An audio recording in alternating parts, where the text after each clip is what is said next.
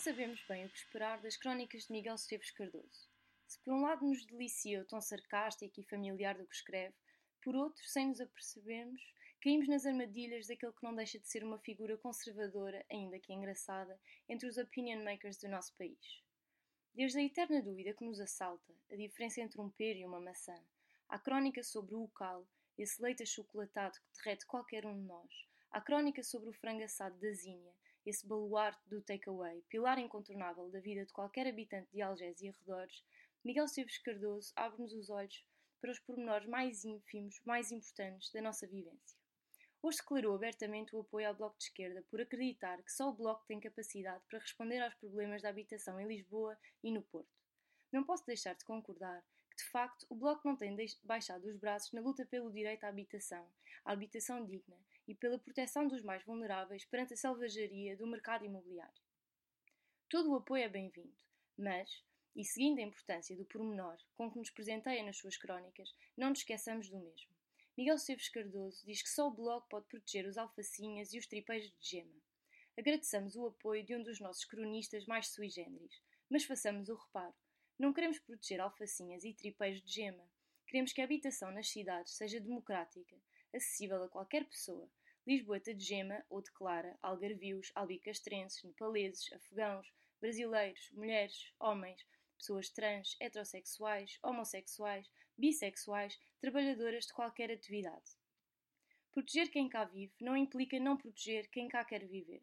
É fácil cair no engodo do regionalismo ou do nacionalismo quando se fala de proteção de quem cá está. Usar a palavra lisboeta na defesa do direito à habitação em Lisboa pode ser um passo para cair nessa armadilha. Mas desenganemos-nos. Lisboetas não deverão ser aqueles que nasceram a cantar o fado em Alfama, nem os primeiro autocarro que viram na vida era amarelo e começado pelo número 7. Ser lisboeta não é ser very typical e ter como memória de infância comer o recheio de um pastel de Belém com uma colher de café. Lisboeta é quem vive em Lisboa, quem quer viver em Lisboa, quem cá trabalha e quem cá estuda. Dá-nos o exemplo da Dinamarca, que limitou a compra de imóveis a quem lá vive medida implementada pelo governo dinamarquês para evitar que as casas das suas costas estivessem nas posses dos alemães para as suas férias regadas a Carlsberg e Tuborg, em barcos à vela e em areias pintalgadas de âmbar.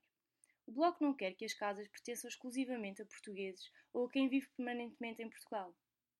O Bloco não quer é que estas pessoas deixem de conseguir uma casa para viver por consequência de uma desigualdade avassaladora de rendimentos produzida por um sistema que cria e perpetua desigualdades, o Bloco não quer que a propriedade de um sirva de vantagem sobre o direito à habitação de outro. São objetivos completamente diferentes.